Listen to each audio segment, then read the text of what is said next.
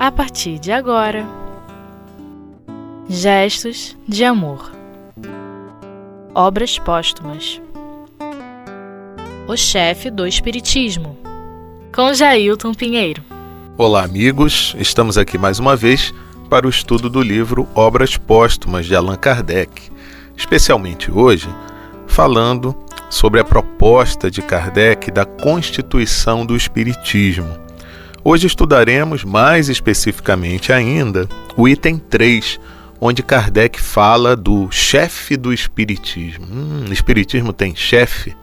Como é que é isso? Deveria ter, não deveria ter? Qual a opinião de Kardec sobre isso? E no item anterior, ele falava do quanto foi importante construir a doutrina espírita em cima de bases bastante sólidas, de receber e aceitar algo como verdadeiro e como um princípio da doutrina, depois de que passasse pela observação e pela confirmação através de vários médiums, e que quando isso não ocorresse, se considerasse como hipótese aquela informação obtida, até que se pudesse comprovar através da confirmação da informação por outros médiums. E Kardec fala então sobre o caráter progressivo da doutrina. Então, ao, a partir do momento em que eu não tenho condições de chegar a uma conclusão num determinado momento sobre um fato, não significa dizer que eu não chegarei nunca. Então, o que foi é, confirmado e colocado como ponto fundamental da doutrina na época de Kardec, ao longo do tempo, outras coisas foram se consolidando. E nós temos essa informação e observamos ao longo do tempo esse fato. Então, é o caráter progressivo da doutrina espírita. E nesse item 3, que ele começa falando sobre o chefe do espiritismo, a primeira pergunta dele é exatamente a seguinte: mas quem será encarregado de manter o Espiritismo nesta senda? Então vejam, a preocupação de Kardec era quem manterá esse caráter progressivo da doutrina. Então, aí ele continua dizendo assim: não vamos ler tudo, estamos pulando, saltando algumas partes. Depois fica de, como dever de casa de vocês pegarem o texto do livro Obras Póstumas para lerem o texto completo. Se não tiverem o livro, aqui no site do espiritismo.net, www.espiritismo.net, vocês podem ter acesso ao livro Obras Póstumas. Kardec diz assim: a necessidade de uma direção central superior, guardiã vigilante da unidade progressiva e dos interesses gerais da doutrina é tão evidente que já causa inquietação ainda não ver o condutor surgir no horizonte. Opa, uma pontinha de ansiedade em Kardec? Meus amigos, os espíritos que já têm um grau de maturidade e já têm um certo desenvolvimento, o tempo deles é meio que diferente do nosso. Então, se dependesse deles, as coisas andariam assim bem rápidas, no vapt-vupt, como se diz no popular.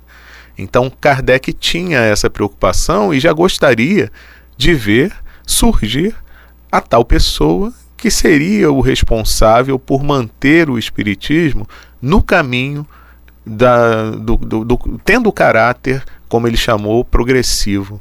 Então, é, é, importante que a gente observe isso, a preocupação de Kardec em manter a doutrina espírita trilhando o caminho adequado, e para isso precisava ter uma certa organização.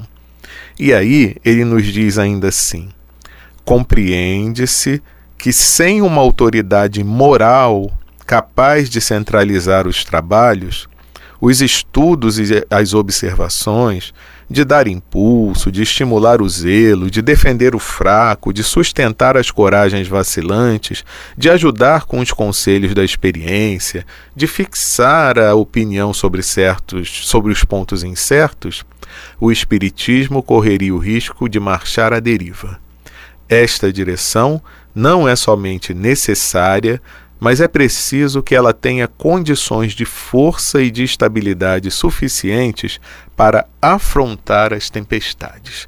Então, num pequeno parágrafo, nós vemos que Kardec resume as características e as qualidades daquele que deve levar adiante a tarefa de conduzir os caminhos da doutrina espírita. E nós vemos que a forma como nós caminhamos desde Kardec até aqui nos coloca uma responsabilidade muito grande, porque nós temos uma doutrina espírita onde nós não temos, como em outras religiões, um líder central no mundo, né? Nós nos formamos em outras é, situações, nós temos as chamadas federações espíritas que direcionam as tarefas, mas não existe assim, vamos dizer, um chefe central, né? Um, o chefe máximo da doutrina espírita. E aí a responsabilidade acaba sendo dividida para todos nós, que temos de alguma forma a responsabilidade dentro do nosso âmbito aquele que é o presidente do centro espírita, aquele que é o dirigente de uma determinada tarefa, de procurar reunir essas características que Kardec diz aqui. Não é verdade?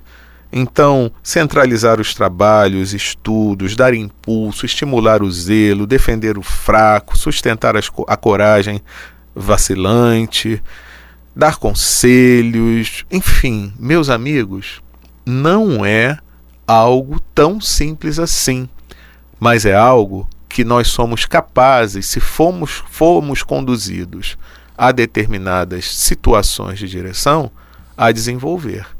Então, vamos procurar ter esse cuidado, analisar como nós estamos nos comportando no dia a dia enquanto trabalhadores espíritas.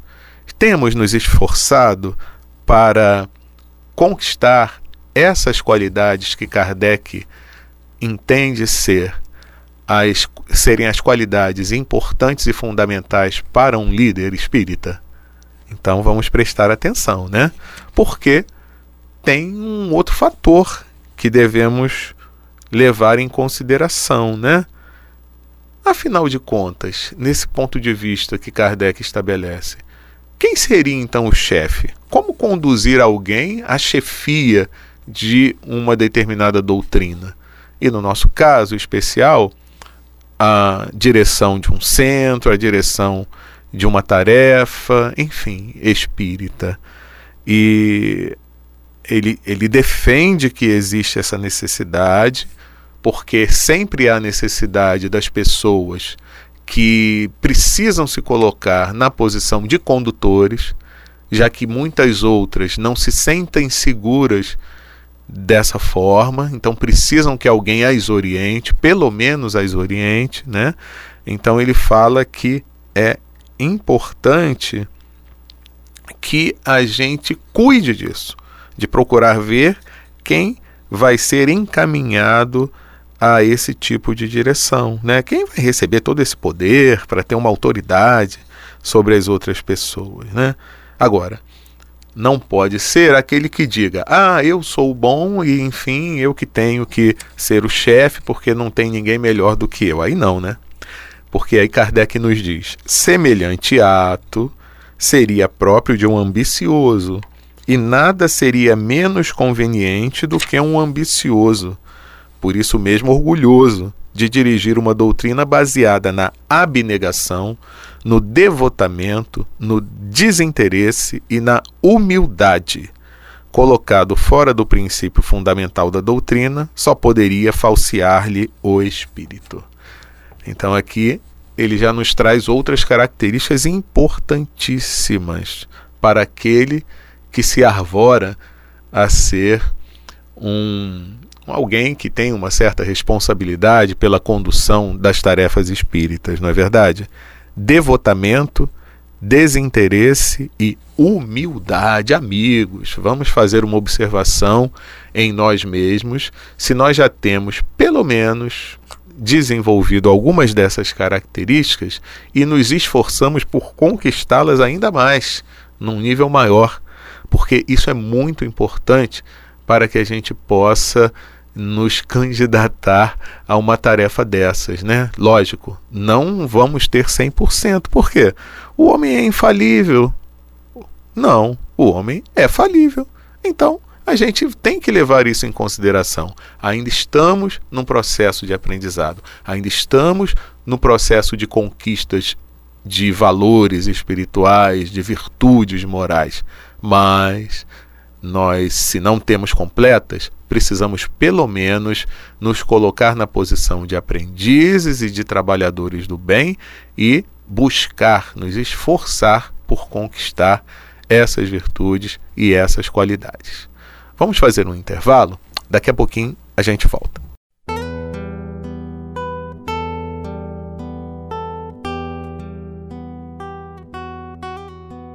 Gestos de amor. Obras póstumas. Bom, meus amigos, de volta com o estudo do livro Obras Póstumas, no item que Kardec fala sobre o chefe do Espiritismo, que está dentro da proposta dele da Constituição do Espiritismo. E falávamos antes do intervalo da falibilidade humana. E aí a gente observa uma coisa muito interessante, né? Como as pessoas são diferentes, têm características diferentes, nós não podemos esperar ações e reações iguais por parte de todos que, em um determinado momento, se encontram na direção de uma instituição espírita, por exemplo.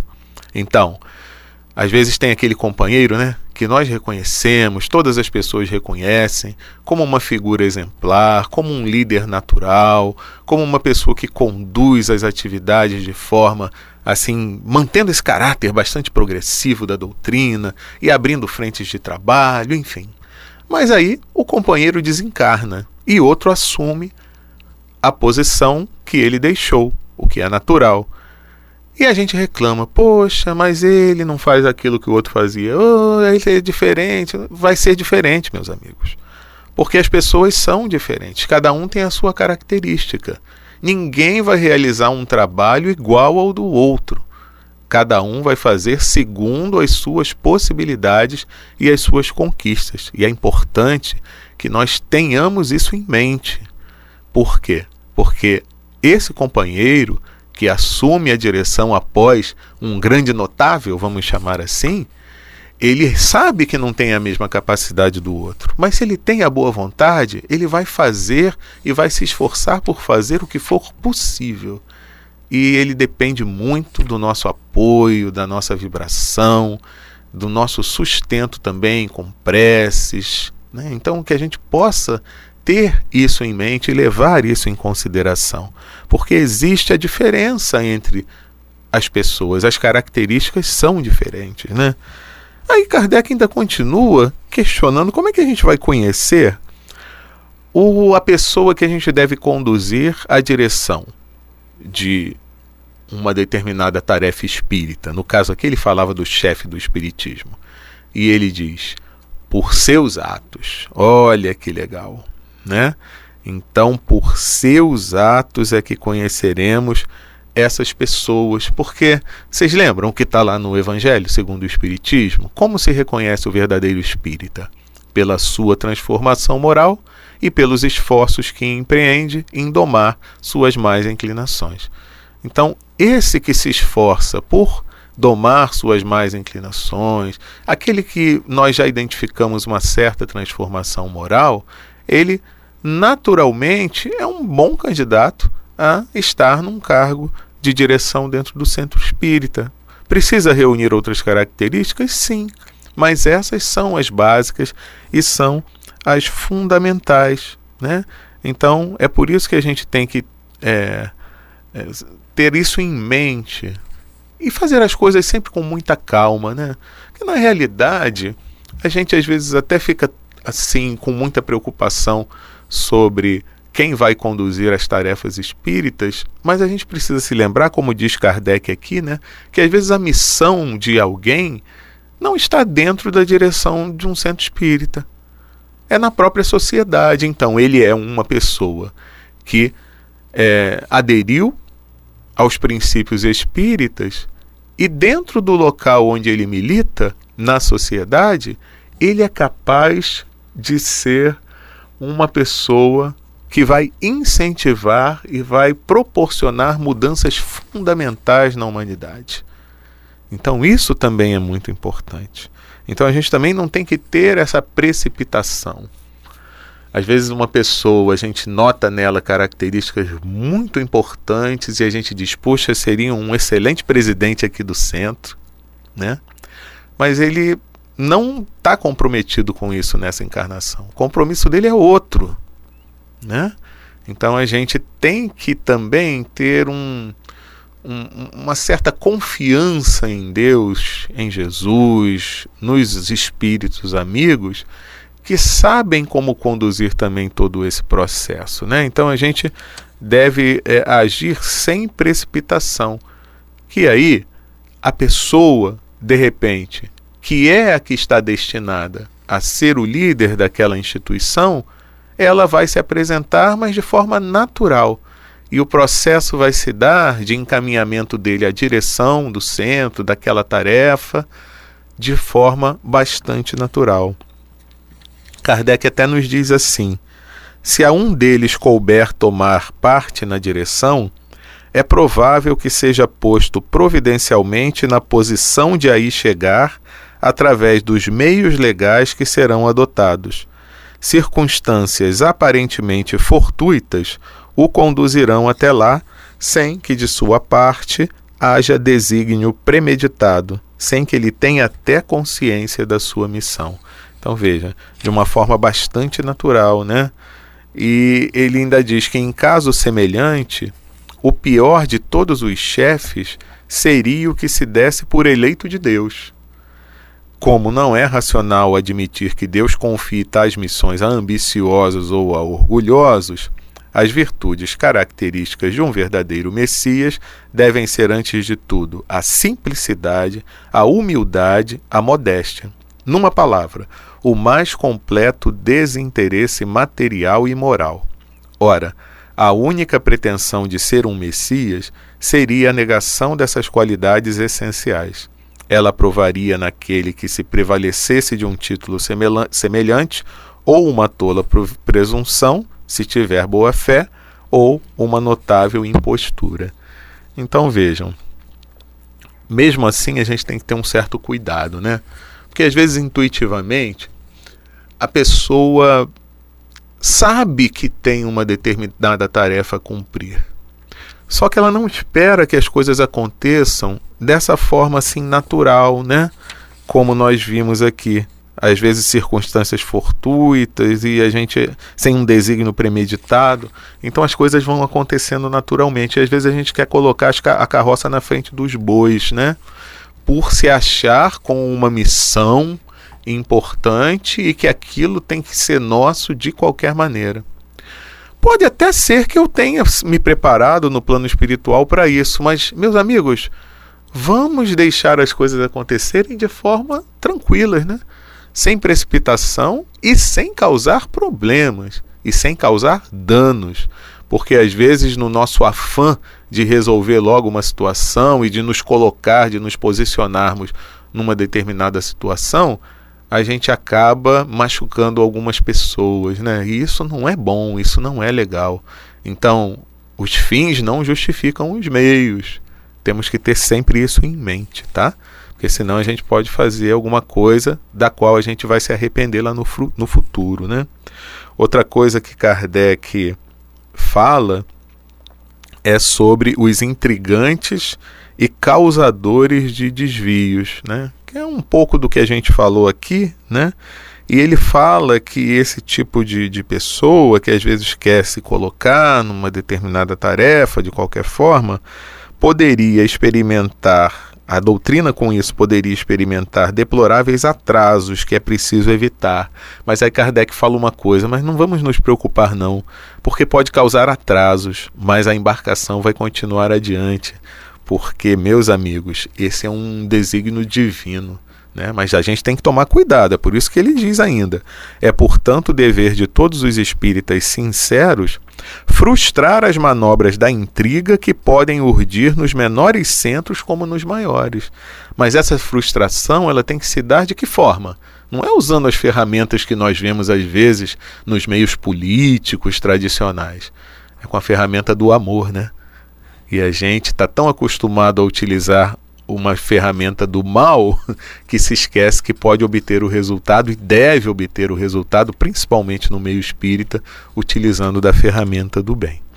Então, observar os frutos, pelos frutos, esse companheiro que tem condição de assumir a direção, né? Como diz lá no livro dos médios, é o mesmo raciocínio. Para fazer a distinção entre os bons e os maus espíritos, Kardec usa de uma série de princípios. E para a gente distinguir também o homem bom do homem mau, a gente deve usar os mesmos princípios, não é verdade? Então a gente tem como observar através do bom senso quem está ou não capacitado para assumir determinada função. E aí ainda tem uma questão que foi colocada a Kardec: será que os espíritos poderiam indicar o chefe do espiritismo? Porque aí seria uma decisão do plano espiritual, seria alguma coisa que seria teria assim uma, um, um peso bem grande, né? E aí ele diz assim, ó, é preciso não perder de vista que a missão dos espíritos é de nos instruir, de melhorar-nos, mas não de se substituir à iniciativa do nosso livre-arbítrio. Eles nos sugerem pensamentos, nos ajudam com seus conselhos, sobretudo no que toca às questões morais. Eles deixam, porém, ao nosso julgamento, o cuidado da execução das coisas materiais, cuidado que eles não têm por missão poupar-nos. Então vejam, tem coisas que cabem a nós. Então é importante que a gente mesmo decida sobre as questões materiais. As questões espirituais, a gente vai se informar com os espíritos, aí sim. Né? E aí Kardec conclui que o problema é, pois, de constituir uma direção central, em condições de força e de estabilidade que a coloquem ao abrigo das flutuações, que respondam a todas as necessidades da causa e oponham uma barreira intransponível às tramas da intriga e da ambição. Tal é o objetivo do plano, do qual daremos um rápido esboço e que é motivo de estudo do nosso próximo assunto na nossa próxima semana. Estejam ligados. Um grande abraço a todos e até lá.